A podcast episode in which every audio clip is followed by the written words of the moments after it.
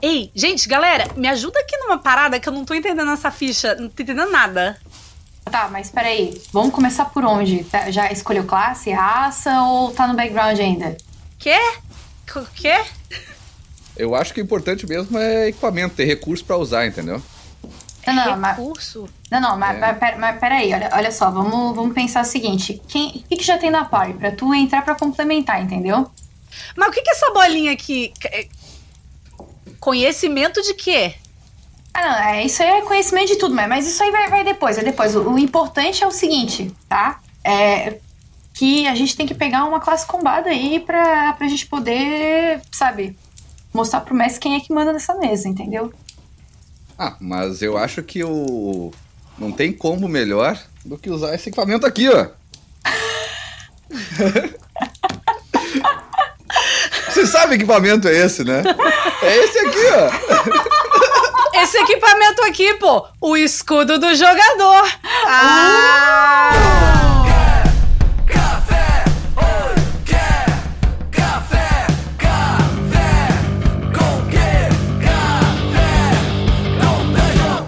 Bom dia, amigos do Regra da Casa. Estamos aqui para mais um Café com Dungeon na sua manhã com muito RPG. Meu nome é Tito Lima e hoje eu tô aqui me preparando para beber um café da Ovelha Negra, mas eu ainda não decidi qual vai ser. Então eu tô aqui vendo que história eles estão contando, qual o sabor que me agrada mais. E se você quiser fazer essa pesquisa comigo, é só entrar em ovelhanegracafés.com.br e usar o cupom Dungeon Crawl para ter um descontinho. Se você quiser um desconto maior, você pode se tornar um assinante do Regra da Casa. É só entrar em picpay.me barra café com dungeon e a partir de 5 pilinhas, 5 reaisinhos, você faz parte do nosso grupo de Telegram, tem desconto com nossos parceiros e fortalece o nosso rolê aqui para fazer isso aqui acontecer e continuar trazendo mais conteúdo, tem conteúdo extra, tem todas as coisas aí. Então considere apoiar o nosso rolê, né? Lembrando, picpay.me barra café com dungeon. Dito isso, agora eu vou falar um pouquinho mais baixo aqui pra gente não ser ouvido de longe. Mas eu tô aqui pra falar sobre criação de personagem, construção Opa. dos personagens desde, do, desde os primórdios, que é uma palavra muito boa de usar. E pra isso eu tô. e pra isso eu tô aqui com a Jo. E aí, galera, tudo bem? E aí, Jo, o que que tá bebendo? Eu tô bebendo uma cervejinha, né, cara? De manhã cedo, a gente. É, é porque a gente tem que começar com um clima de férias, né, cara? É verdade, é Eu verdade. também tô aqui com a, com a Rei, que não, não é tão convidada assim, né? Ela já é- tem a nossa cadeira cativa aqui.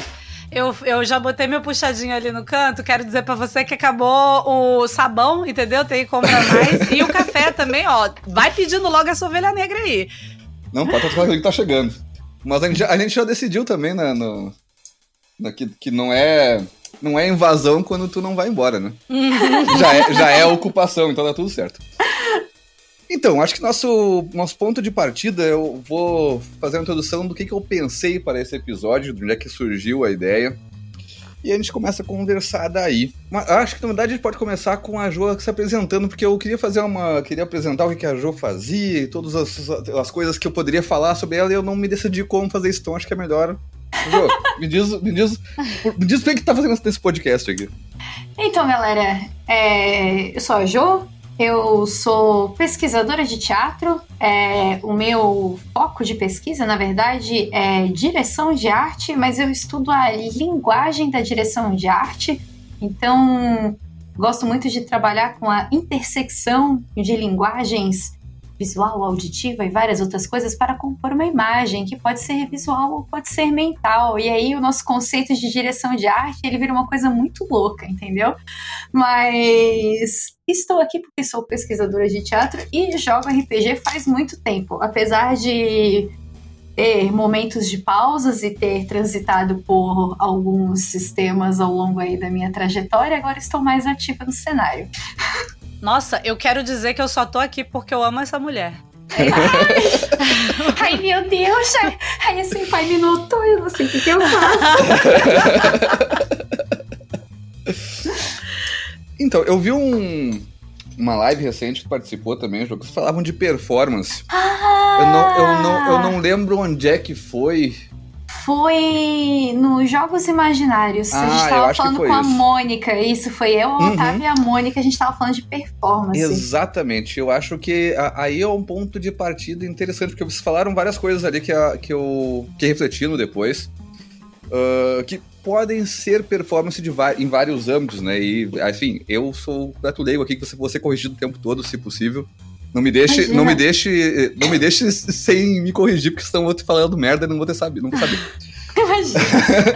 Não, deixa ele falar a merda inteira e aí depois você corrige. Exatamente. É só, é só não pode deixar sem correção, porque daí eu vou sair achando que eu tô falando certo. E esse é o problema de tudo. Ser corrigido não é problema. Ah, então, a partir da performance, sim, eu eu acho que poderia descrever o que é performance antes de começar a partir, o papo a partir daí.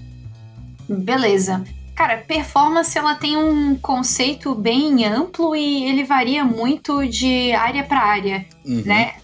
Dentro do teatro, especificamente, a gente tem uma divisão assim bem grosseira. Eu vou fazer uma bem grosseira para ser didática, assim, né? Uhum. Que a gente costuma dizer que quando você tá interpretando, você tá fazendo um personagem, né? Sim.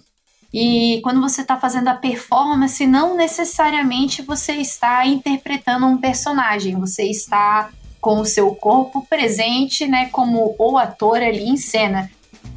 Aí é claro que disso geram vários outros questionamentos sobre os limites da performance e da interpretação, mas eu acho que no nosso caso do focando em RPG, a gente está sempre transitando, né, entre esses dois polos, porque hora a gente está falando como personagem, horas a gente está falando como jogador.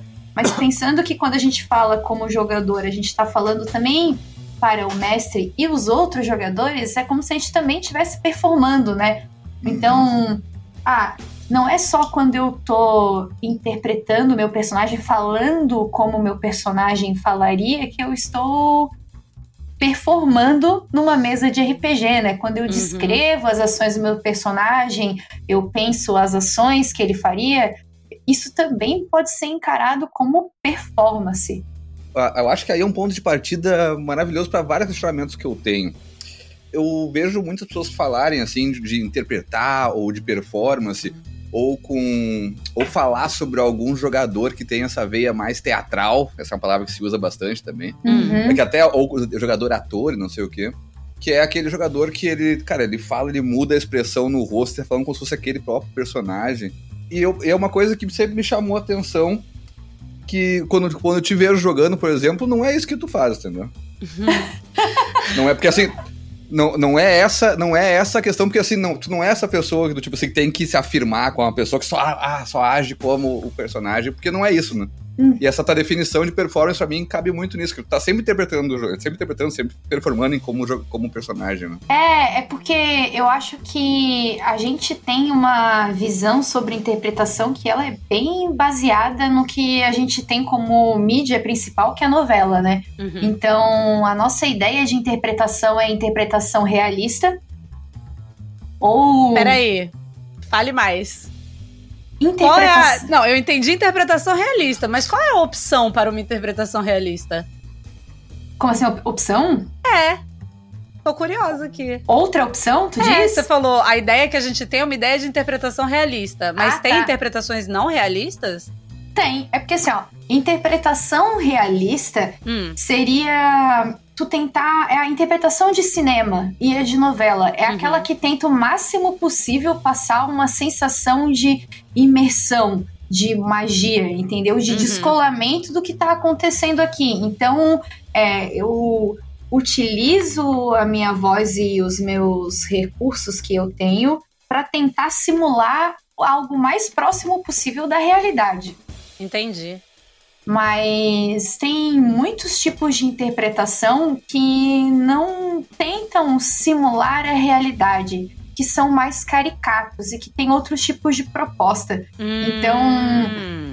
Tipo uma comédia, por exemplo. Tipo uma comédia, ou por Ah. exemplo, assim. É, é, uma comédia é um, é um exemplo bom porque as pessoas fazem vozes engraçadas, as pessoas são exageradas, então não significa que elas estão interpretando mal, mas é outro estilo de interpretação. Uhum.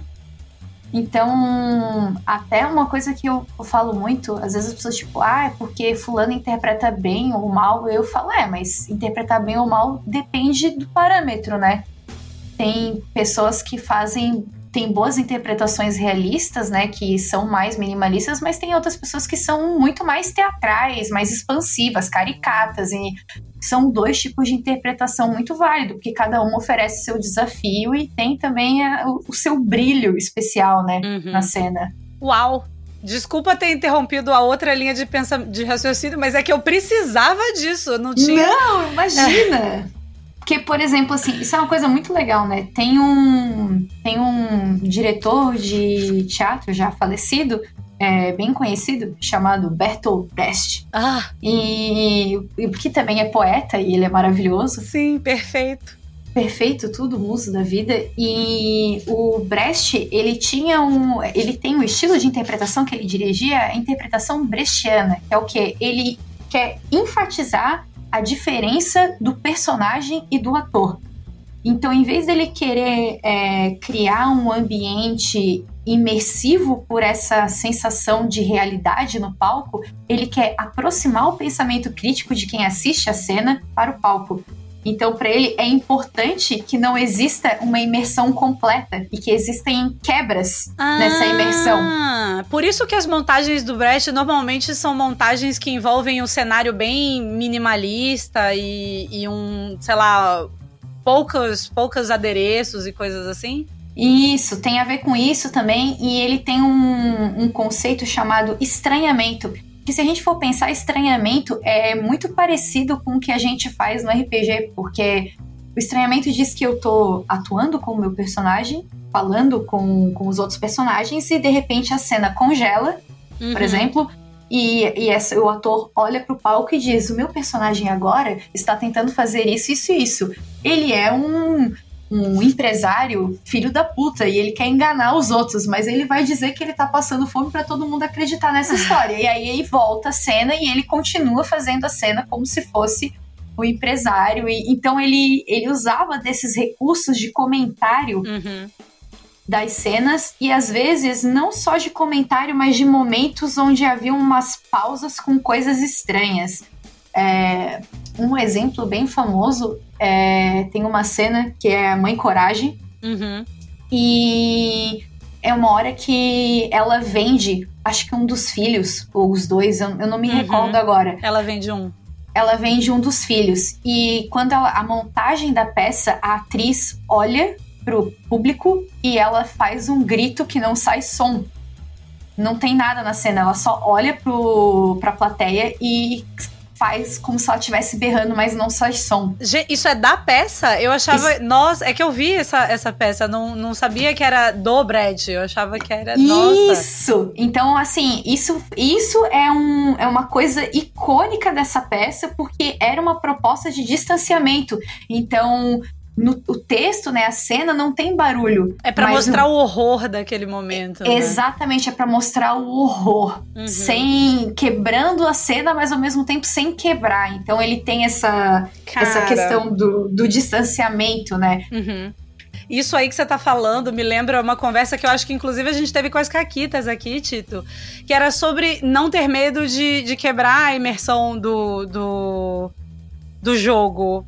Somos todos adultos jogando essa merda e, e, né, mostrar que a gente tá incomodado com uma cena ou, ou, ou, algum abuso ou qualquer coisa, qualquer outra coisa, mostrar uma dúvida, não é um, um crime dentro da interpretação. Sim. Não, mas a, a, gente até falou isso no primeiro episódio também, no debut, que a gente tá conversando só uhum. eu e tu uh, sobre esse negócio de o que, quebra a imersão e o que não quebra. Eu até falei que o, uma coisa, para mim, é só, é, só quebra a imersão quando a gente para de falar sobre o jogo. Que a imersão é tipo, estamos aqui jogando a mesma coisa, estamos imersos neste jogo aqui. Que a gente tem muito esse negócio que, é, o que eu tava falando da, da, vendo a Jo jogar e tal é justamente que ela tá falando com uma personagem, a idade vai fazer tal coisa, não sei o quê, ou tinha uma personagem fazer não sei o quê. Ela não tá interpretando sempre em primeira pessoa, uhum. por exemplo, e muita gente acha isso um crime porque tá saindo da imersão, é. e eu não vejo isso, entendeu? Tá imerso dentro do jogo. É, Entendeu? Tá, tá jogando o jogo junto ali, falando o que, que o personagem tá fazendo, o que, que o boneco Então, tá é fazendo. muito engraçado isso, porque tem, um, tem uma situação curiosa. É, eu gravei uma vez um vídeo falando de dica de interpretação. E no momento eu, eu fiz isso, né? Eu, eu narrei por fora. Uhum. E aí veio um cara comentando no vídeo, dizendo como é que eu ia estar fazendo um vídeo de interpretação, sendo que eu saía do personagem, que as pessoas não faziam isso. Ai. É, e aí eu falei pra ele assim, então, eu jogo RPG e eu faço isso. e, Uhum. e aí ele meio que tentou peitar comigo, né? Porque isso é uma coisa comum, assim. As pessoas não podem ver uma, uma mulher de delineador e peruca falando sobre um tema nerd que elas já acham que você tá falando isso porque você quer se aproveitar é, na hype e fazer popularidade em cima de um assunto que não te pertence, né? Uhum. Então, e aí eu falei pra ele, eu falei, olha, eu sou doutoranda em teatro, é, eu estudo isso. É. é. Ai. Tem vezes que a carteirada é essencial. É aquela coisa, né? É, às vezes a única maneira de você conseguir um pouco de respeito é falando para as outras pessoas que você tem autoridade, porque se elas não conseguiram perceber no seu discurso que você tem autoridade para Uhum. falar aquilo, então às vezes você precisa afirmar a sua autoridade para ver se a pessoa para de olhar para alguma coisa sem ser a sua aparência e escuta o que você tá falando, né? É. E tem um Né? outro ponto aqui que eu acho que a gente tem que. Somos três narradores de RPG, estamos cansados. De, de viver o mundo em que as pessoas acham que a gente não quer que você reclame. Porque você tem que É. dar feedback, caceta. Você tem que falar que você não tá entendendo. A gente não consegue É. perceber que você tá confuso. Nem sempre. Não, é que eu fico pensando que às vezes é, as pessoas partem do pressuposto de que a gente sempre sabe o que a gente tá fazendo. E a gente tem que Uhum. improvisar, nós mestres, a gente tem que improvisar muito quando a gente tá mestrando. Então é óbvio que às vezes você vai descrever alguma coisa que é improvisada e ela pode ficar confusa sim, porque Uhum. afinal de contas você tá pensando na hora, né? Sim! E mais, qualquer, qualquer narrador que eu conheço vai dizer que não se importa que as pessoas é, quebrem a interpretação, ou pessoas para responder uma dúvida, porque o mais importante é estar engajado no jogo. De qualquer maneira possível. Uhum. Ai, gente, e tá engajado no jogo é um conceito assim tão. tão Amplo. subjetivo. É, assim. Eu, eu encaro e eu gosto de pensar no RPG como esse exercício bem brechtiano mesmo, entendeu? Horas você tem que agir como jogador e horas você tem que agir como personagem. Porque a polêmica de Uhum. Facebook, ó, de, de Twitter agora, eu sou a favor do metagame do bem. O metagame do bem, ele existe sim e ele precisa ser praticado. Eu sou a entendeu? favor de todo o metagame. O metagame do O bem, do ele, mal também. ele Eu, precisa eu, vou, eu vou ser contra o metagame só pra gente ter todos os lados Beleza, opostos aqui. beleza. Eu nem, sei, o- eu nem sei o que, que eu vou defender, mas eu vou pesquisar Tá bom, aqui no Google tá e já, já podemos entrar nesse debate. Mas eu sempre fico pensando, às vezes as pessoas, ai, porque isso é o que o meu personagem faria. E eu penso, brother, se, se, que o- se, se aquilo que o seu personagem faria vai destruir o andamento do jogo, você não É. precisa fazer, brother. Tipo, Sim. poxa, sabe? É... Por isso que eu acho que não, não tem a ver com uma imersão total. Tu não é obrigado a agir sempre. O personagem não te domina. Você É. domina o personagem, né? Aplausos! Sim. Põe aplausos no fundo, Tito! Pelo amor de Deus, uma salva de palmas pra essa mulher! Mas eu ia falar uma parada também nisso. O interesse, tipo assim, estar inserido no jogo quer dizer que você se interessa pelos outros personagens também. Exatamente! Se você se interessa pelos outros personagens, você não vai querer fazer da vida deles um inferno. Exatamente isso. Cara, é, isso é muito sintomático, assim, porque me parece que quando as pessoas vão jogar, muitas delas têm a noção de que é um jogo competitivo, Sim. né? E aí a pessoa ela quer. Quem interpreta melhor. Quem interpreta melhor, quem tem mais cenas foda, quem É. dá o último hit no boss e faz a descrição mais épica. Sim. Então, todo mundo quer fazer a descrição mais épica e às vezes acaba ficando aquele combate puta longo, chato, repetitivo, porque todo mundo quer fazer uma descrição épica no seu turno. Sim. E não que descrição épica não seja boa. Eu mesma, eu sou a campeã de querer todo turno fazer uma descrição épica do meu turno. Mas o ponto é que às vezes eu sei que a gente já tá uma hora no combate e eu não tenho nada de interessante para fazer naquele turno. Outras pessoas têm coisas mais interessantes, então eu descrevo brevemente a minha ação para deixar que as outras pessoas descrevam uma ação foda, pra gente vibrar juntos Uhum. com a cena foda que tá rolando, que não necessariamente eu sou o protagonista, Sim. mas ela faz parte da minha história porque eu estou jogando com esse grupo de pessoas. E digo mais, sabe o que incomoda mesmo quando você tá narrando? É quando você vai narrar a cena solo de um personagem, ou uma cena, tipo, que um- uma das. Algumas das pessoas ou uma não estão participando, e elas imediatamente param de prestar atenção, vão fazer outra coisa. Não estão tão inseridas e prontas pra é, absorver aquilo como se elas. Como se elas ficam Sim. quando elas estão jogando de fato, assim, né? Tipo. É, E interpretando. eu acho que isso, isso aí é um, é um ponto onde o metagame é muito útil. Porque se tu quer, por exemplo, assim, foi só, só a personagem da Ray tá nessa cena aqui e tal, ela descobriu um monte de coisa. Passou por um monte de história, assim, puta, vou ter que falar pra todo o grupo agora porque eu descobri várias partes desse mistério aqui. Todos os outros jogadores da mesa foram pegar cerveja, sei lá, foram ver o Big Brother na hora, assim, porque eu não tô, não tô na cena, dane-se. Sim. E aí depois os personagens voltam a se encontrar. E aí a gente faz uma cena onde realmente eu vou ter que passar meia hora explicando o que, que aconteceu. Que poderia ser resumida num metagame do bem, com uma conversa sintética, com interpretações que valeriam a pena, naqueles personagens trocando ideia, um reagindo mal àquelas coisas, um não acreditando porque ele é o cara cético e não sei o quê. Aquele. E aí tem um metagame que pode ser usado O pra isso. clássico, eu vou até o grupo e eu conto tudo que eu ouvi. Sim. Aquele É, não. clássico, né? Entendeu? Isso, po- isso pode ser completamente útil e, e suficiente, ou pode ser uma cena onde, ah, eu vou contar coisas que eu descobri, os personagens vão reagir com coisas e vai ser um. um- aquele, tipo, trouxe informações, vamos decidir os próximos passos em game, assim, sabe? Que as pessoas discutindo sobre o que vão fazer e o personagem reagindo, aquela coisa toda. Poderia ser ali, mas não tendo que contar tudo que aconteceu, porque os personagens estavam vendo acontecer, né? Eu tenho, tu, tu falou de uma coisa que me lembrou que eu esqueci de uma pergunta muito importante que eu faço no início desse cast. Eu tento fazer, porque eu já esqueci duas vezes das quatro. Então, metade das vezes só eu faço. Queria saber de ti se tu, é, é, tu prefere esse trabalho de mestrar ou essa participação de jogar ali. A gente, só aqui para definir, a gente tá ah, aceitando que são papéis distintos, por mais que eles sejam todos jogadores, tá? É, então, é, eu sinceramente eu não sei o que eu prefiro. Eu, eu acho que a minha posição é eu não consigo ficar muito tempo sem mestrar, mas eu também sinto falta se eu fico muito tempo sem jogar. Uhum.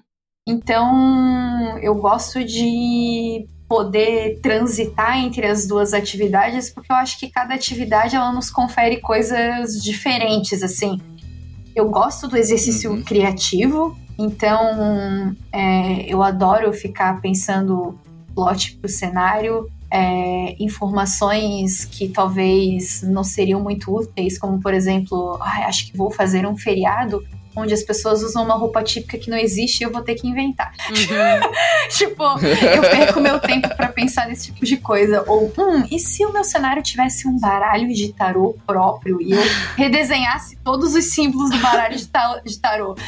Eu perco meu tempo fazendo esse tipo de coisa, porque realmente me. Ah, que atire a primeira É, pedra. eu gosto bastante de fazer esse tipo de coisa. assim, Nossa, então- eu, eu faço Uhum. parecido com meu- meus outros vícios, assim. Ah, mas eu, eu sou com, com RPG, eu, eu gasto toda essa. A, a minha vontade de preparar coisas atualmente é com RPG, mas já foi com outras coisas também. Mas é sempre, é tipo, ah, vou sentar aqui, vou escrever esse negócio, vou fazer um propzinho novo aqui pra ter um bilhete dizendo Hum. estou ali. Eu fiz, faço, passo duas horas fazendo um bilhete que parece Nossa. muito real. Fazer só um É, JPEG. Não, entendeu? realmente, eu já, eu já tentei ser assim. Eu, eu, inclusive, tenho uma dica que não é para jogadores, mas é para narradores. Não seja assim. Não, se você não tem capacidades, aceite.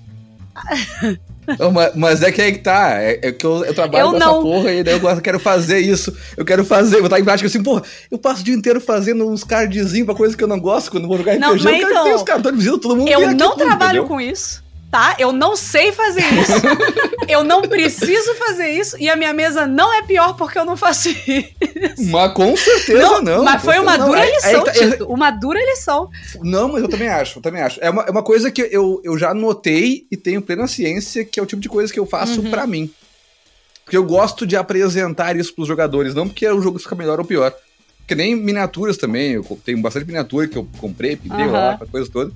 Tá completamente saindo do episódio, mas foda-se, depois eu posso tudo.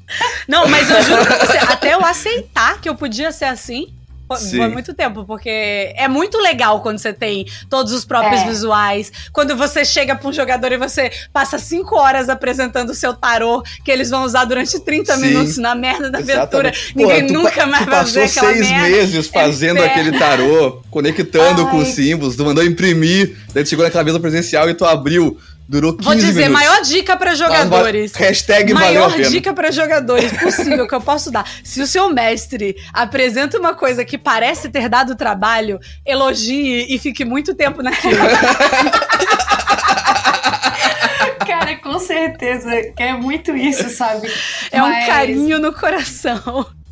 Cara, com certeza. Mas eu também sou o tipo de, de jogador que se deixar eu vou escrever diário do personagem, uhum. eu vou procurar a música do personagem, vou ter uma pasta no Pinterest pro meu personagem, procurar poemas pro meu personagem Nossa. e vou mandar mensagens pro mestre, às vezes três da manhã, pensando: ah, caralho, e se eu pegasse aquela magia para fazer uma cena assim, tu acha que ia ser massa? Ai, eu sou esse tipo de pessoa, então. Eu não. mas eu, mas eu, eu é. adoro também, é, é ótimo. Eu me, me divirto, assim, uhum. nesse ah, para mim, a imersão, aí a gente volta no outro assunto, né? Para mim, Isso. Uhum. A imersão, ela também tá nesses momentos assim de fora do jogo, né? Fora do jogo com atividades extras assim. Uhum. É, e principalmente eu gosto muito de criar personagem. Então eu de, despendo um tempo considerável sempre que eu vou jogar uma mesa para poder criar um personagem. Então, assim, ah, o que, que ele quer, para onde ele vai, quais são as referências, e aí eu vou vendo o que, que eu quero. E aí também tem um outro ponto, né? O que, que eu quero mostrar, principalmente quando eu jogo em stream, né? O que, que eu quero mostrar para as pessoas que vão assistir? Ou uhum. o que, que eu uhum. quero é, dialogar com as pessoas que vão jogar comigo? Então, que coisa eu, linda, é... né? Agora, agora a gente conseguiu voltar pro tema do episódio que a gente não entrou até agora. Meu Deus, obrigado. Eu ia, inclusive, lembrar. Eu, eu lembrei da minha pergunta, tá? É, vamos aqui retomar, então, tudo que Joana falou lá, na, lá atrás. Mas se, se tu for não sair vou. desse tema, não, não, não faz isso. Não faz isso. Se alguém chegou nele agora aqui, é o tema do episódio. Calma, é, é sobre o tema do episódio. Ó, retomando tudo o que Joana falou sobre interpretação realista, sobre outros momentos em que você também está interpretando, né? Sobre toda essa questão uhum. aí é, de, de, como se manter engajado no jogo é se manter imerso uhum. no jogo. Por que, que você. Como é que vocês diferenciam o metagame do bem do metagame do mal? O que, que é o metagame do mal? Vocês estão falando tanto do metagame do bem, eu tô confusa. Ó, vou dizer, tá? Hum. Às vezes, você tá jogando a narrativa e o mestre faz uma cena separado com o personagem por um motivo.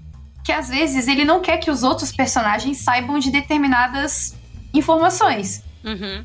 E às vezes é, o jogador não quer que você saiba daquelas determinadas informações, então ele não te repassa as informações. E agir como se você soubesse é o metagame do mal, entendeu? Que você tá negando uma coisa que o, o jogador ativamente disse para você que ele não queria levar em consideração, porque talvez aquele não seja o momento do seu personagem saber daquela informação. Talvez o momento dele saber uhum. seja mais lá pra frente, né? Isso é um, um exemplo. E às uhum. vezes eu, eu, vejo que, que acontece isso, assim. É, Posso ou... dar um exemplo dentro desse exemplo que você deu, que eu acho que seria uma correção bem legal? Pode. Você pode, é porque você fala você é, como você é a personagem. Você pode, como Sim. jogador, saber daquilo e saber que a sua personagem não sabe e usar esse metagame do mal para o bem. Exato, não. Isso, isso sim, mas aí que tá. Para mim, o, o, a questão, o metagame, ele se torna do bem quando ele é bem usado. Ah. Eu, eu te, tenho um exemplo que eu acho que vai, vai. Porque eu acho que assim, quando é um, por exemplo, uma, uma, mesa com, com as cinco pessoas jogando ali e tal, tem uma cena só com uma pessoa que ela descobre um segredo que é relevante e o personagem não contou pros outros pelo motivo, uhum. claro tu usar esse, essa informação com outro personagem, tu tá tirando a agência do próprio jogador que, tá, que decidiu não contar Exatamente. para o grupo. Exatamente. Uhum. Pra mim... Mas, mas por exemplo, hum. se for um, um, personagem é o scout do grupo, ele foi na frente e ele descobriu que tem uma armadilha naquela porta. E ele passou adiante e não conseguiu voltar. O cara que tá vindo atrás, ele pode saber. Ele sabe que não sabe daquela armadilha. Mas ele sabe da armadilha. Então ele pode fazer a cena com o metagame e não ser do tipo assim, não, você que tem armadilha ali, então é só usar a armadilha É, aqui. ele tá, pode vamos- ir o corredor inteiro tateando lentamente e levar 45 minutos. É.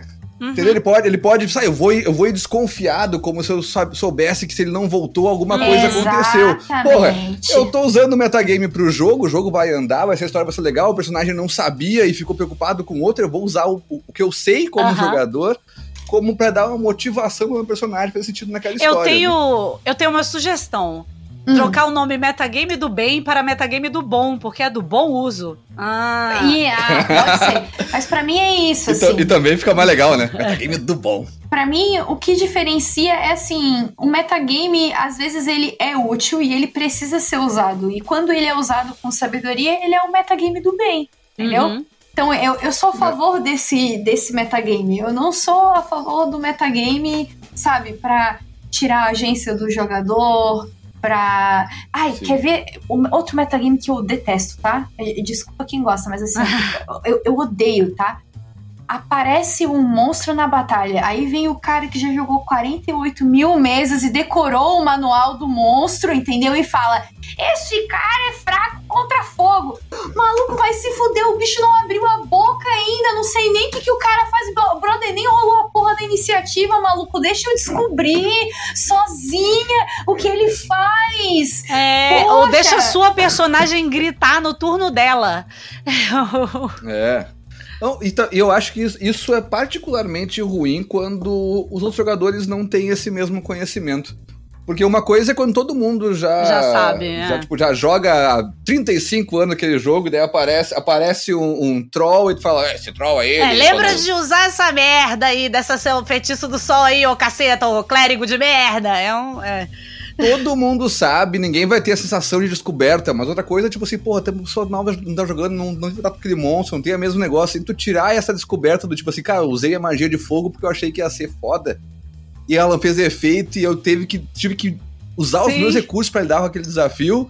É tu tirar Essa a descoberta. coisa que é legal é- do jogador, né? Mas às vezes não é nem só a descoberta dos jogadores. Pô, imagina você, mestre. Você abre o livro Uhum. do jogador, tem Uhum. um trabalho pra procurar, entendeu? Um, um, um combate, um monstro interessante pra fazer um combate que você quer que seja difícil, desafiador, que, sabe, que Sim. tenha algo pra narrativa. Uhum. Velho, se alguém descobre a fraqueza do monstro e o combate acaba em 30 segundos, seus planos foram Sim. por água abaixo. E aí também vem o meu outro ponto, tá? As pessoas falam muito da gente ajudar os jogadores, mas a gente tem que ajudar o mestre também, porra. Sim, Sabe? ajudem Tipo, o mestre. Sim.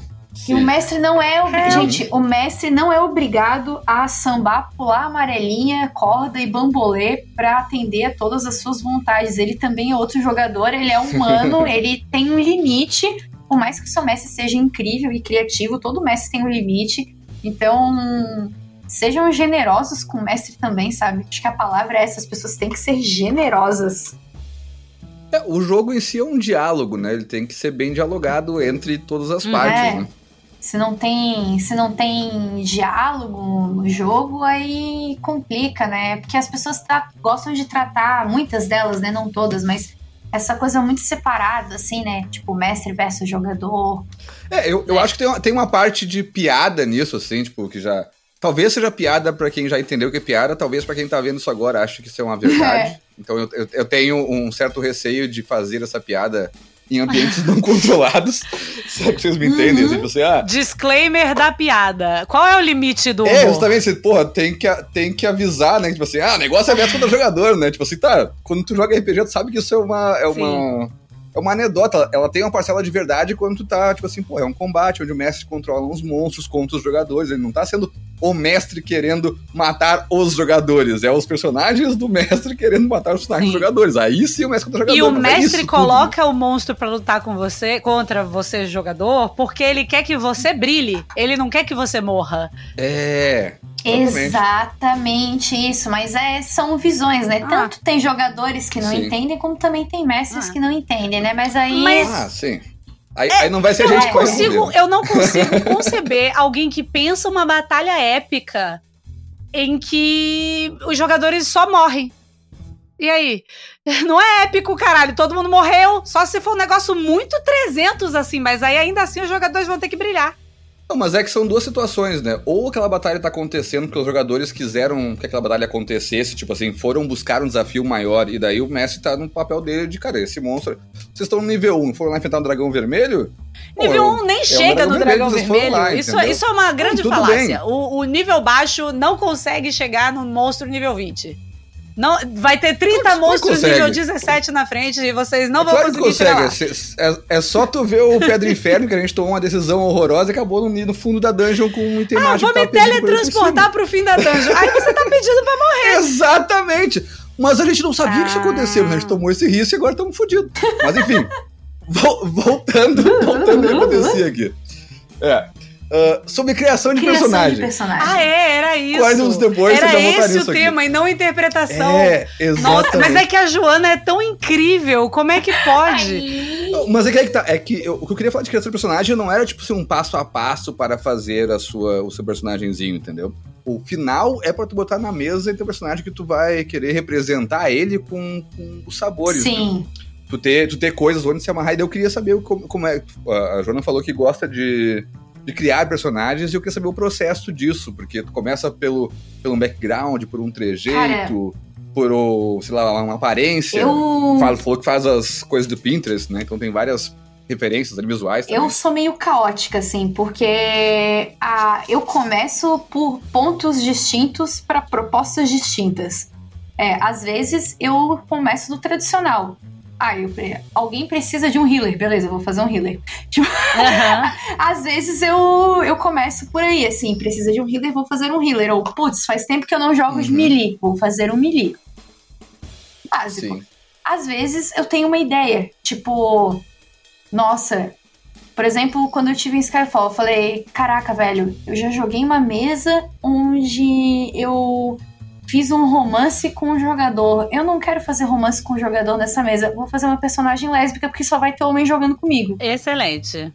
Saca? Tipo, a, às vezes eu, eu começo por pontos racionais e às vezes eu começo por coisas completamente uhum. subjetivas, assim. Por exemplo, nossa, quero fazer uma barda que o drama dela é que, né, eu da, música do Blood Guardian, todas as pessoas lembram dos heróis, mas ninguém lembra dos bardos que cantam as canções. Eu quero fazer uma personagem que seja isso. Uhum. Então, as inspirações elas vêm de locais distintos. Você sabe que uhum. essa experiência de ser uma mulher jogando numa mesa só com homens ou com maioria de homens foi uma coisa que é, sempre me guiou muito quando eu ainda jogava mesas com muitos homens. É, e tem, uma das minhas melhores personagens, inclusive, é um Kenko. E eu fiz um Kenko porque eu pensei, qual é a única coisa que ninguém vai sexualizar? É um pássaro. e aí, mais do que isso, eu falei, vai ser um pássaro neném. Era um Kenko de 5 anos de idade monge. Tá, e eu, eu quero que essa história acabe com Não, sucesso. sim, claro. Nossa, pelo amor de ah, Deus. Mas o esse é, falando do processo de criação de personagem, quando eu é, era mais iniciante em fazer personagens, eu ficava muito agradecida com esses suplementos e milhões de tabelas. Tem uns RPG que tem tabela para tudo. Uh. Tabela de característica, tabela de sei lá o quê. E aí você vai rolando e você chega num personagem, numa personagem. O D&D faz muito isso também. Ele vai te dando cada vez Sim. mais traços daquela personagem, de forma que vai cristalizando cada vez mais a ideia de quem é aquela pessoa.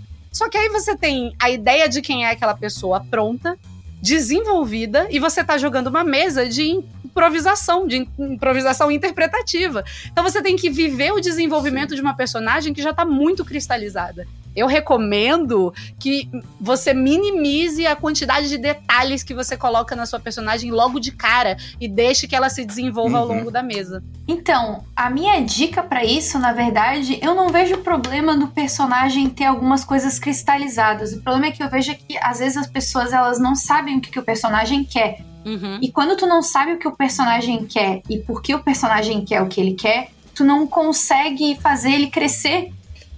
E aí ele fica cristalizado. Uhum. Então, eu toda vez que eu, que eu crio um personagem, essa também é uma outra coisa. Eu sempre penso assim, como ele vai começar e para onde ele pode ir. Eu nunca sei pra onde ele vai parar. Mas eu sempre imagino que ele tem o que crescer. Uhum. Porque ele tem algo para resolver na campanha, entendeu? E às vezes não é só, putz, o objetivo do meu personagem é conseguir um item mágico para salvar a sua mamãe que está congelada. tipo. Sim. Pô, yoga é, cisne. É o yoga, sim, eu falei. Eu citei... foi, foi exatamente nele que eu pensei quando eu falei esse ah, exemplo. O, o, os trintão todos é, pegaram. Né? Exatamente, não, não, tem, tem como, como, né?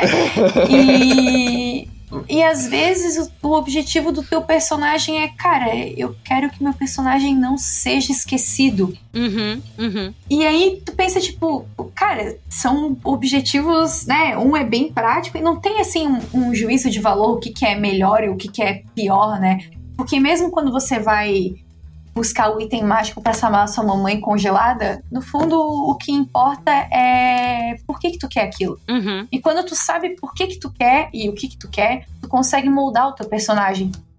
Por exemplo, uhum. às vezes tu vai chegar no meio da aventura e tu vai pensar que talvez não vale a pena arriscar a tua vida para salvar um item para trazer a tua mãe de volta. E talvez se tu treinar muito, e se tornar um sacerdote, tu consiga trazer tua mãe de volta sem um item mágico, sem se arriscar tanto. E afinal de contas, de nada adianta tentar salvar sua mãe se você morrer no processo. E é uma Sim. resolução válida, né? Tu aprende Sim. alguma coisa com isso. Ou, ou não, ele tá indo pegar o item mágico e ele descobre que na verdade ele tá se enganando. Ele sabe que aquilo não vai salvar a mãe dele. É, e vou é, dizer mais. É, ele quer salvar porque ele quer fazer aventura, que na real a mãe dele era uma chata, entendeu? Não deixava o cara sair de casa. E só que o cara ama a mãe dele, então ele tá com peso na consciência de não querer salvar a mãe dele. E aí quer uma desculpa para ir aventura, tipo, sei lá, entendeu? Tem as coisas elas podem ir para caminhos muito loucos. Eu quero é, falar que aqui que eu sou uma pessoa que apoia o D&D às vezes. E para ninguém dizer que eu não sou assim, eu vou recomendar um site incrível que se chama Who the fuck is my D&D character.com. e aí ele o é nome incrível. Já vale. E ele eu mandei para você lá, Tito, para você acrescentar depois, mas ele envia um uhum. dá uma ideia do seu personagem, uma base assim, que dá um caminho que eu acho legal. Por exemplo, eu acabei de rolar aqui um é, meio elfo amigável, clérigo das terras secas que desconfia de toda a autoridade. Pô, é, isso, isso me traz uma outra pergunta. Uh, eu acho muito válido essas tabelas para fazer os personagens, porque eu sempre gosto de rolar as coisas aleatórias ali, porque me colocam um desafio para entender quem é aquele uhum. personagem. Vocês preferem fazer isso ou criar ele, tipo, pensar, uh, ruminar aquele personagem. Ruminar é uma palavra meio estranha, né? Mas mastigar toda a opção do personagem para entender ele antes de botar na mesa, ou tipo, você rola aleatório e daí o que vir vier e é isso aí. Eu nunca fiz o exercício de rolar aleatório, sendo hum. bem franca. É, mas é porque também eu sempre. Que nem eu, eu tenho esse processo meio racional, assim, de uhum, ah, o que, que eu quero sim. fazer agora. E quando eu tô na dúvida, é... mesmo quando eu tô na dúvida, eu sempre tenho algo que eu tô com vontade de fazer. Não que eu tenha o conceito Sim. todo pensado, mas tipo, ele, ele vem fragmentado. E aí eu vou juntando outros fragmentos e ele vai virando um mosaico muito louco. Uhum. Então, é, putz, comecei com a ideia da música do Blind Guardian. Aí depois eu pensei, putz, tem aquele autor que eu pesquiso que fala sobre a escritura da história. Juntei. Uhum. Tá ligado? Ah, e aí eu vi Sim. esse outro personagem tarado aqui, dessa outra mídia, que faz todo sentido. E aí quando você vê o seu personagem é uma mistura de Blind Guardian, Walter Benjamin e o Mirok de Inuyasha. E ninguém vai dizer que ele é uma mistura daquilo porque, sabe, tu já colocou várias outras coisas ali no meio. Uhum. Então, eu gosto de juntar coisas aleatórias e, e ver como que elas vão ficar juntas, mas normalmente eu eu promovo esse essa montagem. Não que sempre eu saiba quais coisas que eu vou pegar, uhum. mas eu começo é, a tu, pesquisar tu... Pelo, pelo meu ponto de partida, assim. Sim. Mas tu, tu tá falando isso analisando depois ou foi consciente as escolhas de que, que vai ser buscado? Porque tu falou assim, ah, nem sempre eu sei o que eu vou pegar e tal. Tipo assim, Ah, fiz a personagem, pensei assim, depois refletindo sobre ela, eu penso, pô, isso aqui é daqui, isso aqui é daqui, Não, isso aqui é daqui. às vezes é consciente mesmo. Tipo, Uhum. o- quando eu fiz, por exemplo, a Asia, foi bem consciente. Eu falei, não, eu vou pegar Walter Benjamin, eu peguei essa música e eu quero mexer com o estereótipo de barra do tarado, porque é sempre homem, nunca é mulher. Então eu falei, então eu vou fazer uma mulher que é tarada mesmo, e é isso aí. Uhum. E, e aí eu juntei essas paradas e, e fiz a personagem. Foi, foi consciente. É claro que no processo de lapidação, aí tu acaba vendo assim, tipo, ah, tá, beleza, é, acabou saindo mais parecido com isso. Então, depois da, da Ádia, eu comecei Sim. a ver, tipo, ah, ok, essas coisas eu posso pegar do de Inuyasha que vai, vai encaixar bem na Uhum. personagem. Você vai crescendo ela. Só a né? critério É. de informação, a Asa já é do Mares de Sol e. Sangue, né? Que começou na mesa das Ecos, tá Isso, Formação Fireball. Isso mesmo. E Ou por- tá no canal do Pedroca ou no canal da O- a Formação? primeira temporada tá no canal do Azecos e a segunda temporada tá no Formação. A segunda e a terceira. Tá. É, Mas aí eu tenho eu tenho esses processos assim que eu vou juntando coisas. Às vezes eu começo. O personagem muda muito. Uhum. Até do que eu concebi de primeira até o lugar que eu olho e tipo, ah não, ok, eu, eu fechei isso. É, mas ele também nunca entra na primeira mesa 100% Pronto. pronto. É, porque a aventura muda o teu personagem, né? Mas E eu o também, grupo também, Sim. né? É, É. mas eu, eu confesso que eu gosto de vir com um material bem sólido quando eu vou começar a jogar. Mas é porque eu me sinto mais confortável assim. Porque É. isso me dá base pra improvisar. Uhum. Então, E esse, mas esse, materi- esse material sólido envolve o que exatamente? Assim, porque tu falou uma coisa que eu acho que é, pra mim, pra mim é primordial pra tu entender o personagem, que é o que, que ele quer, né? Isso eu acho que tem que estar muito Pra mim, definido. assim, ó, eu não consigo começar a jogar uma mesa se, o meu, se eu não souber o que, que o meu personagem quer e por que, que ele Uhum. quer aquilo. Sim. Eu gosto também de sempre botar uma qualidade marcante e um defeito marcante. Mas nem Sim. sempre eles ficam até o final.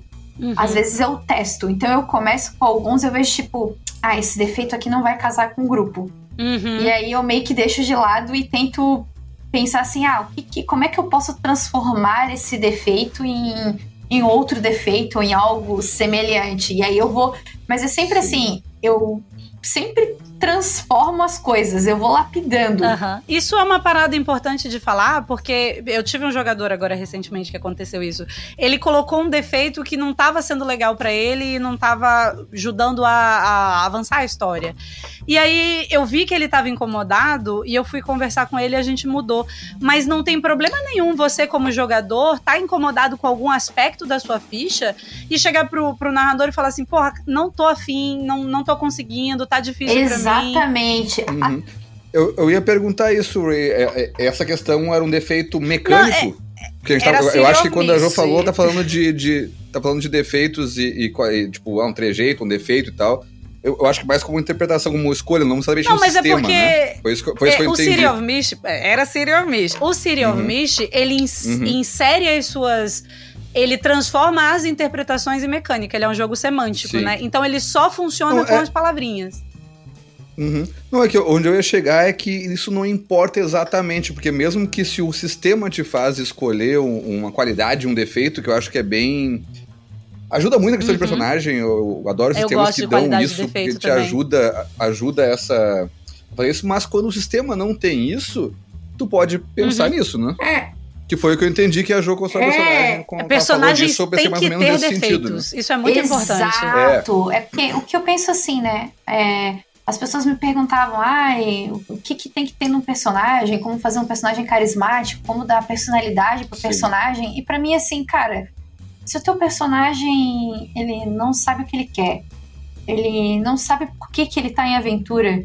E ele não é bom em algo, e ele, sabe, não tem uma fraqueza, uma fragilidade que possa dar porta para as outras pessoas se aproximarem e ajudá-lo, sabe? Uhum. Ele. Cara. que- por que, que tu vai contar a história de uma pessoa assim? Uhum. Uhum. A gente tá jogando RPG pra procurar confusão, Uhum. né? Tá, resolver problema. E se teu personagem é o cara que não tem defeitos, não tem problemas, não tem nada que vá fazer ele resolver alguma coisa ou ir atrás de uma resolução, fica meio difícil esse personagem uhum. de RPG. É, é que tem gente que vai jogar RPG achando que vai jogar MMO, entendeu? Que ah, seu é? personagem é. Não tem voz e que ele vai Cumprir saber um papel. ouvir. Exato, e ele vai ouvir o que os NPCs vão falar e ele vai correr atrás do rolê. Uhum. E pode até ser, mas isso não constrói o personagem que ele tá jogando, né? Ele vira um, um bonequinho correndo atrás das coisas é, que é ali. Porque né? Aí eu vou entrar num, num, outro termo mais mecânico, assim. Uhum. Se quando você vai interpretar um personagem numa peça de teatro, você precisa saber o que, que o seu personagem quer, porque se você não souber o que ele quer, você não consegue interpretá-lo. Tipo, isso é a premissa básica. Sim. Cara, no RPG não é diferente, entendeu? É, uhum. e aí chega um momento uhum. assim, é difícil você improvisar, porque improvisar é tomar decisões. Como eu vou tomar decisões se eu não sei o que eu quero? Uhum. E você vai tomar decisões uhum. com base no que você quer almejar, para o lugar onde você quer ir. Então, você não tem como tomar decisões se você não souber essas coisas. É e... É. Isso também ajuda nas decisões informadas, né? Que o, o, o mestre vai te dar as informações para tu tomar essa decisão, mas o personagem tem voz nessa decisão também, né? Dependendo de qual personagem eu tô jogando, talvez a decisão seja diferente. Sim. É, porque aí tem aquilo, né? As qualidades e os defeitos, elas são como o seu personagem faz aquilo que ele faz. Então, isso também dá personalidade, porque, cara, quantas pessoas têm backgrounds extremamente semelhantes? O que, que vai diferenciar um personagem e outro? Uhum. É como ele faz as coisas. Sim, sim. No fim, é isso. Então, é, você precisa saber o que você quer para você poder tomar decisões. E você precisa saber por que você quer, por quê? Porque às vezes o seu objetivo pode mudar, ou a sua motivação pode mudar. Mas você também tem que saber quais são as suas qualidades e os seus defeitos, porque isso é que vai ditar como você vai fazer as coisas que você faz, sabe? Uma coisa é eu narrar uma cena de batalha de uma paladina que não quer matar as pessoas porque ela acha que todo mundo merece uma segunda chance, que é o caso da Piedade de Skyfall. Outra coisa é eu narrar uma cena de luta de um arqueiro que não quer machucar pessoas, mas ele não quer machucar as pessoas porque ele já matou muita gente e ele se acha um monstro. Uhum. Então, quando ele sucumbe àquilo, ele tem coisas animalescas. Então era os dois nenhum dos dois personagens gosta de matar. Mas quando eles têm que fazer isso ou a descrição das cenas é completamente diferente. Pô, eu nunca e até o, e o impacto de o um primeiro e de mais um é completamente diferente. Exato. Também, né? Então, assim, é, quando eu descrevi as cenas que a Piedade tinha que matar, nunca eram cenas brutais. Sabe? Eram cortes limpos, era, ah, eu enfio do peito. Eu, eu descrevia a minha posição, mas eu não escrevi o que acontecia uhum. com o outro corpo, porque o foco não era na morte, né? O foco era Sim. em ela estar tomando uma decisão de matar alguém. Agora, no outro caso, cara, eu descrevia, porra, pego o arco, colo na cabeça e jogo a flecha, tipo, a queima-roupa na cabeça do cara, entendeu? Tipo. Sim. Brutal, entendeu? Ah, pô, acertei várias flechas no mesmo lugar para dizer uhum. que o cara é uhum. preciso e impetuoso. Então, isso, no fim, é o que vai marcar a diferença entre os personagens, né? Como que eu vou narrar as cenas. E aí a gente volta lá pro começo, que daí é questão de performance. Tem nuances que você só vai conseguir dar quando você vai fazer as descrições se você souber essas coisas. Uhum. E tiver muito claro, porque na hora que você tá improvisando, cara, tem muita coisa rolando. Tem o mestre falando, tem as regras do jogo, tem os, o que os seus amigos querem, então você precisa prestar atenção para ver se você não vai interromper ninguém uhum. ou não tá invalidando a ação da outra pessoa. E aí, além disso, você tem que pensar o que o seu personagem vai fazer e você tem que pensar como é que você vai descrever a ação que ele vai tomar. Sim. É muita coisa para fazer junta. Então, tem coisas que elas precisam estar tá automatizadas no sentido de isso tem que estar tá muito claro para você, para que na hora que você estiver improvisando aquilo seja de fácil acesso. Então, se eu sei qual é o objetivo da minha personagem, eu não preciso pensar muito sobre que decisão ela vai tomar. Às vezes eu preciso pensar, mas, né, tipo, numa questão geral, tu consegue deixar as cenas mais dinâmicas se essas coisas estiverem claras, porque a situação surge e tu não precisa parar para pensar no assunto. Sim, inclusive uh, não exatamente só na descrição das cenas, na própria escolha das coisas, né? Sim. Ser um sistema onde tem um, um- onde tem algum como pra ser Sim. feito, o Ah. como pode ser feito com uma lógica do personagem, né? Ele não tá feito ali só pelo combo acontecendo, não. Essa história toda eu desenvolvi pra Ou isso. se você vai ignorar o combo. Só tu fazer aquele Uhum. combo, talvez, tipo, descrever, ah, vou usar tal e tal coisa desse jeito aqui, é uma interpretação do personagem. né? Exato, ó, tipo, tem uma coisa que eu. Não é, o- não é o- o- a descrição de como aquela cena vai ser feita com o combo que ele tá usando, mas só tu acionar É, e aquele como você lida né? quando aquele combo falha também, né? Tem muitas coisas que dá pra fazer em Exato. torno do combo. Por exemplo, isso é uma coisa muito. Isso me lembrou de um. Pra mim, uma cena muito marcante. Eu tava jogando com umas amigas, é, um RPG, jogamos só entre meninas. E a minha personagem tava tentando tirar um- uma marca arcana do, de um outro personagem. Que era o meu marido. Lindo, maravilhoso. Hum. Mas o ponto todo é que eu tinha plena, a minha personagem tinha bônus na ficha suficiente para poder fazer aquilo. Só que em todos os testes que eu precisei fazer para performar aquela ação, eu falhei miseravelmente. Hum. Assim, miseravelmente, do tipo, eu tinha Sabe aquela coisa assim, tu só não pode tirar menos que 5 no dado e tu tira menos que 5 no dado, tipo, Aham. três, 3, 2, 4, 1. trocentas vezes? Nossa. Em vez de eu ficar pistola, é, frustrada, ou, sei lá, só falar que eu não. Eu comecei a pensar por que, que eu não consigo. Por que, que a minha personagem não conseguiria fazer aquilo? Uhum. E chegou uma hora que eu disse: eu não vou mais testar, porque eu vou desistir, porque eu acho que eu não vou conseguir. E aí eu comecei a interpretar que a minha personagem ficou insegura. E eu comecei a buscar a coisa, eu falei: putz, por que, que ela poderia estar insegura? Ah, pô, aconteceu aquilo lá na sessão passada, então agora eu posso dizer que isso deixou ela insegura. Se não fosse a falha, eu jamais pensaria. Uhum. Mas Uhum. como eu falhei e eu lembrava daquela coisa e eu tinha as minhas motivações, então eu consigo interpretar a minha falha Uhum. com base nas informações prévias que eu tenho. Para que aquela falha não seja só uma falha, mas seja alguma coisa que vai construir e vai agregar no meu personagem, porque, né, não é só de críticos e cenas fodas que a memória do teu personagem é feita. Às vezes os fracassos eles são muito mais icônicos e fortes no teu personagem do que as vezes que ele foi bem sucedido, né? Eu diria que a maioria das vezes. A gente Sim. se lembra quando tem TPK ou quando tem uma cagada homérica. É por isso que é tão importante que o seu personagem tenha defeitos. Porque. E é por isso que é tão legal, né? Você jogar um sistema que te dá uma possibilidade de defeitos tão grande, assim. Eu gosto mais dos defeitos que dos, das qualidades, assim, desses vampiros da, da vida. Com certeza. Mas eu gosto do, do- quando, quando o sistema coloca isso, eu gosto daquele lance de tipo, cara, se tu pegar um defeitinho, tu ganha um Nossa, pontinho lá pra gastar eu sou em a pessoa entendeu? que pega os defeitos e usa os, paga mais defeito do que eu deveria e usa todos os pontos em, sei lá, combar na- é no óbvio, pontinho da é ficha. óbvio. Não pego nenhuma qualidade, pego uma se for obrigada. Porque Eu- fica mais Mas interessante. eu também sou desse. Eu gosto muito de sistema de defeito, assim.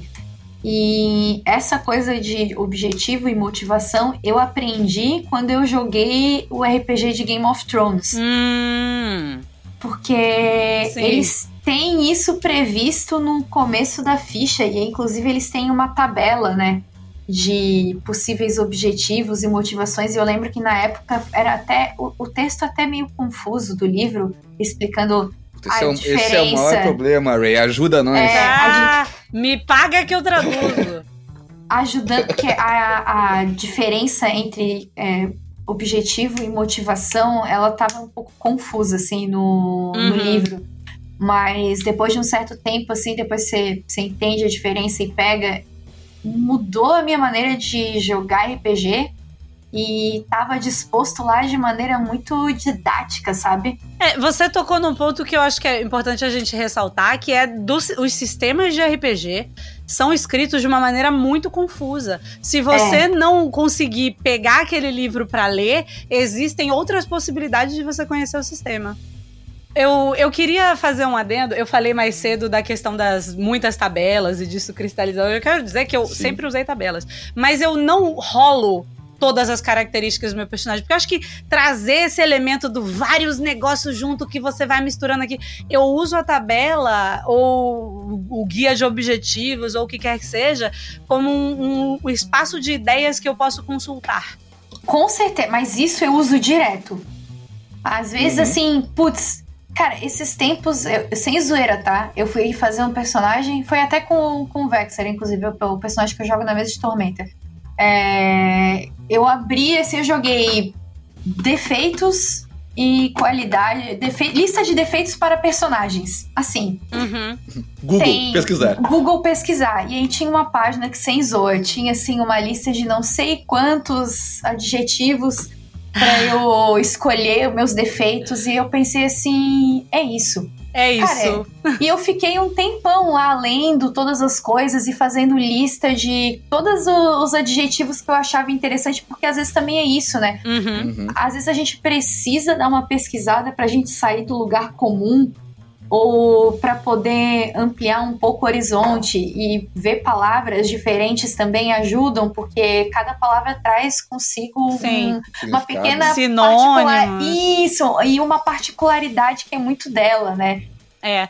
Tem uma parada também que é, é uma questão assim. é, a, a Joana, eu tenho certeza que faz isso. Mas eu, eu quero comentar como é, pessoa que é da área de letras e quero o respaldo aqui, né? Da pessoa da área de teatro. Mas ninguém que cria um personagem dentro da literatura, se você vai criar um personagem, eu imagino que dentro do teatro e, e das artes cênicas no geral também. Você não cria um personagem detalhando absolutamente tudo. Você precisa Sim. deixar campos abertos para que. é, porque quando você recebe um personagem para interpretar, ou para ler, ou para qualquer outra coisa, aquela pessoa ali, ela tem que ter espaço para que você trabalhe a sua imaginação e, e se reconheça dentro dela. Exatamente. Se você cristaliza tudo e rola tudo aleatoriamente, você vai chegar num lugar que você tá trancado ali e não consegue evoluir. Não, total. E o que eu penso assim, aí vem um outro ponto, né? Às vezes, quando as pessoas vão tomar certas atitudes, elas tomam uma atitude polêmica e ela começa, não, então, meu personagem faria isso por XYZ quadrado bolinha motivos, Sim. né? E. Cara, às vezes é, deixa no ar, cara. Uma hora. Não, não importa o porquê tu fez aquilo, saca? Sim. É, a história vai mostrar se o porquê tu fez aquilo. E às vezes tu faz alguma coisa por um motivo, as pessoas entendem por outro, e é isso aí, cara. Tá tudo bem, faz parte do jogo. E tá tudo bem, faz parte do jogo, e vocês vão resolver isso depois, sabe? Ma- Mas eu acho que aí entra aquela coisa do metagame ser usado também, né? Assim, não, não faça as coisas. Ah, sabe fazer isso aqui, então eu vou matar o grupo inteiro aqui por nada. Uhum. Porque É. um personagem é um famoso cuzão. É, mas também É. não tem problema se você não sabe que uma bola de fogo pode matar o seu grupo inteiro. Ah, não, não, não. Mas aí aconteceu por um descuido. Sempre acontece. Se- todo mundo já passou por isso, Claro, tá? mas eu digo é tu, tu, tu saber que está fazendo uma ação que vai acabar com a diversão dos outros, porque o teu personagem faria. Aí, cara, aí eu. É, volto ao meta, é- do metagame, né? Ah, meu É. personagem ia ser cuzão nesse momento. Foda-se, gente. Porra, é um cuzão que tá andando com outras pessoas tentando li- lidar com a, com a É, cuzãozice. cara. O seu personagem, ele não existe sozinho, independente dentro daquela narrativa. Ele é Exatamente. afetado pelas outras personagens. Mas, gente, isso é uma coisa. Eu, eu lembro de uma vez até eu fiz um, um, um vídeo falando sobre isso.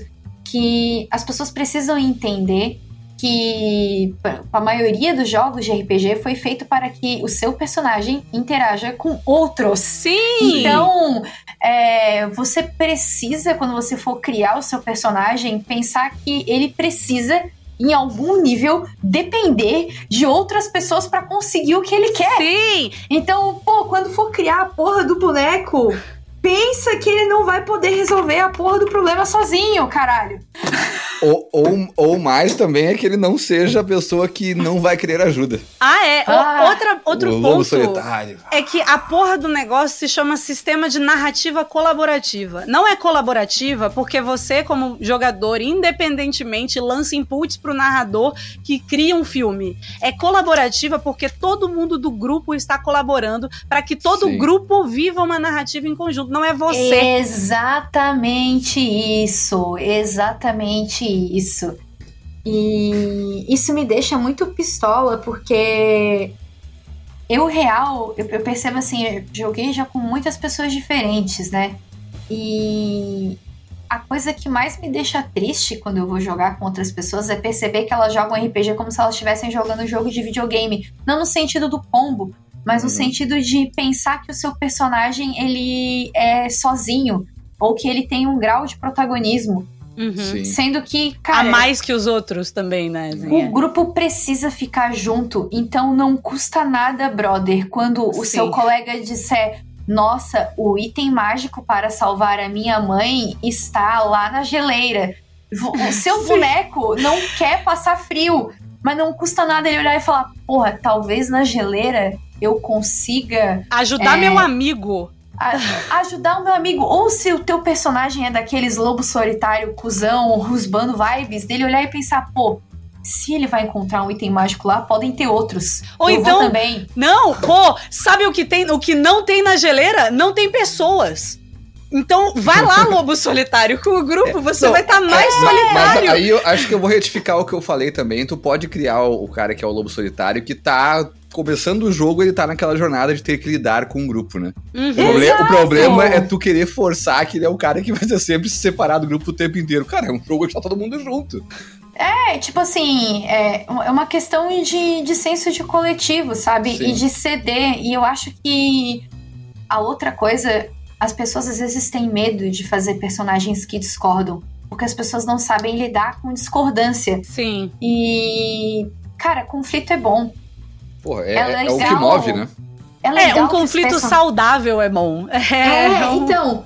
Mas assim, é legal que os personagens discordem de pontos de vista. E aí entra de novo a parte. O seu personagem pode discordar, mas você, como jogador, pode é, direcioná-lo para que ele discorde de uma maneira que vai engrandecer a narrativa, que faça com que ele vá junto com o grupo. Então, assim, ah, vamos fazer essa, essa emboscada e seu personagem é completamente contra. Ele acha que vocês têm que chegar lá na cara e na coragem e meter o pau.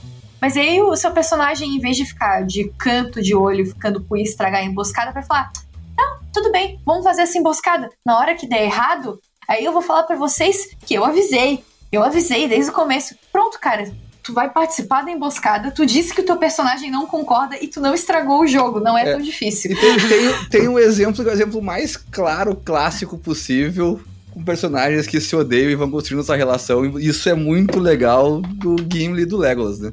Ah, é? Sim. Porra, eles estão eles ali, juntos eles estão por uma missão maior. É, e eles estão competindo de uma maneira onde eles claramente se odeiam, que aí estão disputando, e acaba sendo uma disputa que se aproximam os dois, saca? Porra, uh -huh. Os personagens se odeiam, os jogadores ótimos, são é. dois amigos. Sim. né? Poderia ser muito bem essa história. São dois, dois personagens Exato. que começaram se odiando e os jogadores são amigos e construíram Nossa. a história para isso, né? Quando a galera tem medo de, de comprar a briga ou não, não consegue ser razoável, porque até em cenas de discussão você tem que ceder, em alguém tem que ceder, né? Uhum. Então as pessoas também têm que pensar nisso, assim, né? Em, em construir essas paradas junto.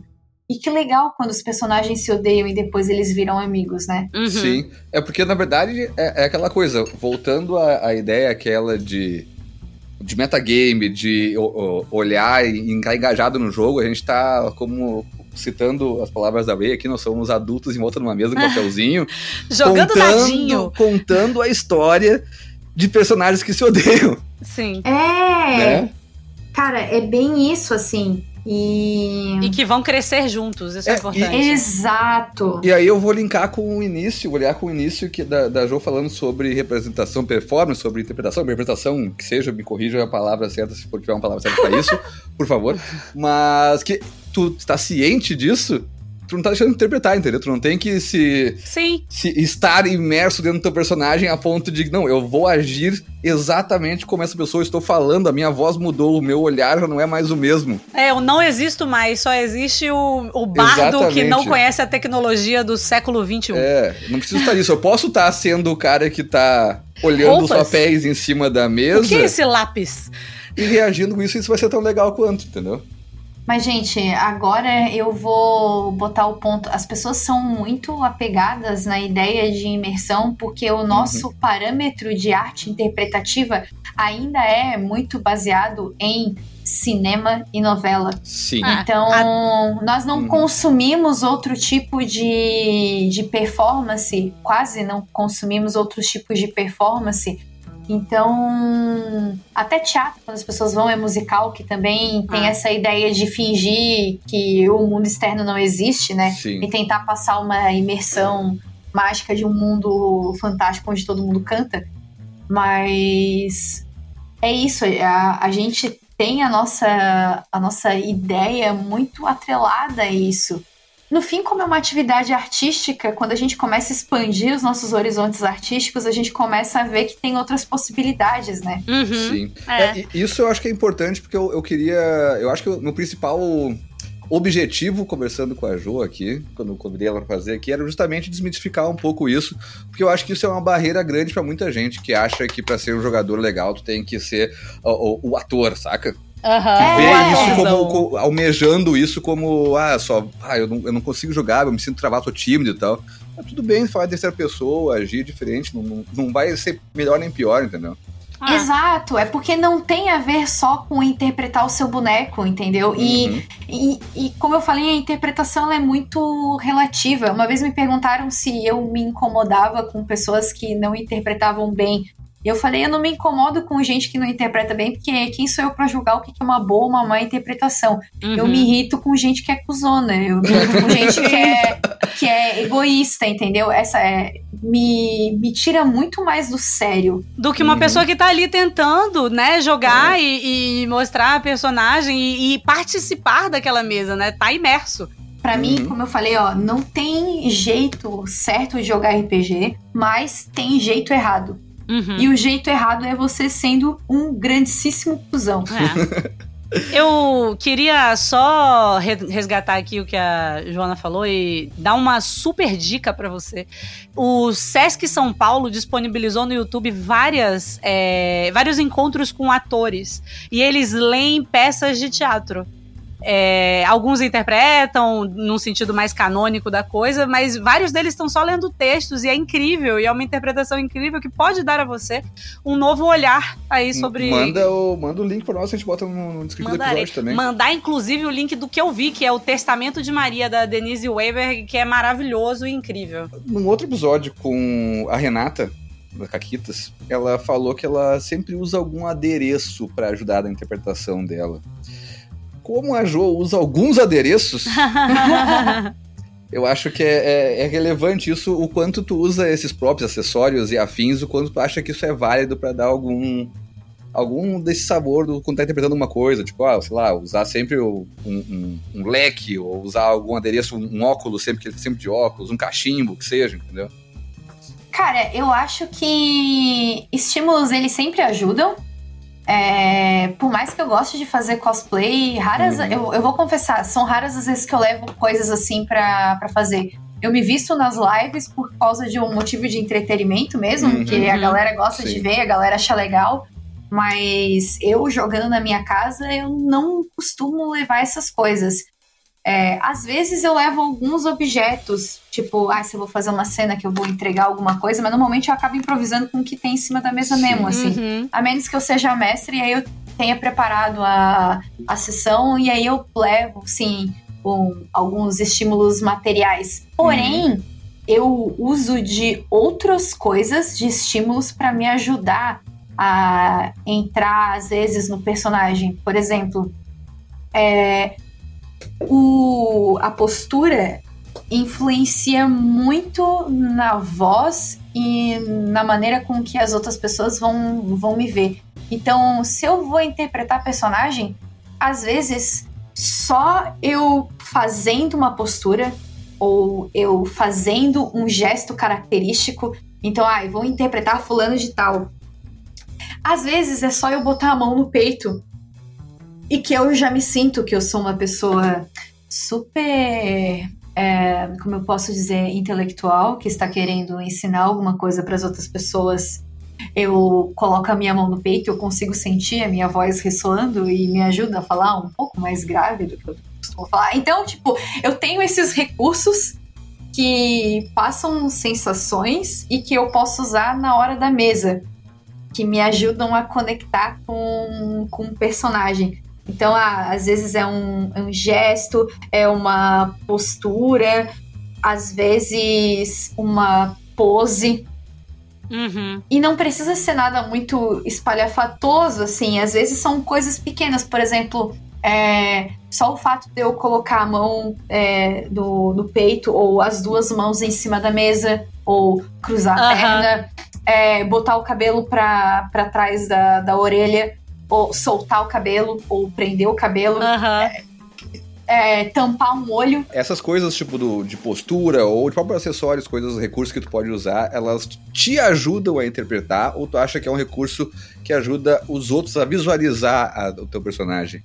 Não, que nem eu falei, assim, é, os, ajuda os outros, né? Uhum. Porque eles estão vendo que ativamente tem uma mudança em ti. Sim. Mas essa é uma coisa que a gente fala muito no, no teatro que as pessoas têm a ilusão de que você vai interpretar aquilo, que você vai tirar tudo de dentro do seu coração, que é, né? Aí de novo eu volto. Isso é uma é uma cultura que foi criada em cima, aí agora, né, a Ray vai se contou ser, mas em cima de uma péssima tradução que foi feita de um do Stanislavski, que é um, um grande teórico ator, diretor de teatro russo. Hum. E quando ele foi traduzido, a tradução foi do, pro inglês foi péssima. É normal, assim, né? É, é os. os uh. Hedionda. A tradução foi hedionda a ponto assim de mudar bruscamente mas, tipo, foi. É, é, muito mal traduzido mesmo, assim. Uhum. E durante muito tempo se perpetuou isso. Então, o que que. O que, que é a tradução de Stanislavski pelo, pela vie, pelo viés americano, né? Uhum. Você vai. A memória efetiva, então você vai lembrar de uma memória super triste e aí você vai lembrar daquele sentimento e vai reproduzir, vai sentir de novo. E é assim, pegando o seu sentimento emprestado, você dá pro personagem, né? Passa pelo personagem aquele sentimento. Você não tá sentindo o que o personagem tá sentindo. Uhum. Você tá lembrando o que você sentiu. Mas Nossa. as pessoas veem o personagem sentindo aquilo. Joana, tem um anime sobre isso. Se chama Glass Mask. É incrível, vale muito a pena. Então, e aí essa é a leitura americana do método do Stanislavski. Uhum. O método do Stanislavski diz que você vai lembrar da sua, da, do momento em que você ficou triste, porque quando você tá triste, o seu corpo se comporta de uma maneira diferente. Uhum. Então, é, quando você tá, vai chorar, você a respiração fica mais rápida, entrecortada, é, talvez a tua coluna fique um pouco mais para baixo. Então, você não vai relembrar uma memória triste, sofrer de novo para chorar de verdade você vai emular coisas que as pessoas entendem como um momento de tristeza. Uhum. Você vai emular com o seu corpo o que ele faz quando ele tá triste. Você não é o personagem. Exato. E aí tem essa diferença, né? Um quer que você sinta o que o personagem quer. Você reviva a memória para que você sinta e aí o personagem passe aquela verdade. E, e o original. Fi, tu fique triste por uma coisa tua para interpretar a tristeza de outro. Exato. E o original é você vai lembrar de como tava o seu corpo, porque se você chorar, você não tá chorando porque você tá triste, você tá chorando porque o seu corpo entende aquele código como uma coisa que você tá triste. Então, por exemplo, uhum. tem muita uhum. gente que diz como é que você vai chorar em cena? Se você começar a piscar o olho muitas vezes, ou se você não piscar durante algum tempo, você vai conseguir chorar. E aí, quando você vê, por que, que a pessoa que não pisca por muito tempo parece que tá se segurando, né? Tipo, Sim. ai, cara, o cara não pode piscar porque se ele piscar a lágrima vai cair, saca? Uhum. Então, tipo, a pessoa não tá triste, mas ela emula com o corpo coisas que fazem lembrar. E aí, agora voltando, por que, que eu falei dessa diferença e ajuda? Se a gente pensar nesses gestos, qualquer gesto que eu faça, ele modifica o meu corpo. Uhum. E isso modifica como eu vou interpretar. Então, eu não preciso arrebentar minha garganta e, sabe, gritar para dizer que eu tô puto. Uhum, uhum. às vezes eu posso simplesmente só bater na mesa e todo mundo vai entender que eu tô puto. Uhum. né? Então, é, os gestos ajudam a passar e eles te ajudam a sentir. Por exemplo, ah, eu não preciso lembrar que eu tô com raiva, mas se eu ficar durante, sei lá, uma, um, um diálogo inteiro de outros dois personagens fechando a minha mão com força, Uhum. quando eu soltar, tipo, eu vou sentir um certo alívio e aquilo vai ser efetivo. Então eu não estou sentindo ou relembrando nada, mas eu estou fazendo alguma coisa que faz o meu corpo se sentir diferente. E por isso eu consigo sentir algo diferente e por, por consequência passar algo diferente. Que loucura! Meu Deus, essa Bora. mulher. Ah, vamos pro jabazinhos, recadinhos, onde é que a gente acha? Vamos começar pela nossa convidada, a, a que é mais convidada e que não, que não, e que não tá morando A que não aqui. mora tá, aqui, é, né? que não tá morando aqui no podcast. Jô, como é que a gente, como é que a gente te, te acha mestrando, jogando, dando dicas, falando sobre teatro, falando sobre todas essas coisas, só apresentando tese de doutorado? Gente, vocês podem me achar nas redes sociais por Joana Dart. Joana Dart é o meu canal do YouTube, onde tem as mesas que eu mestrei.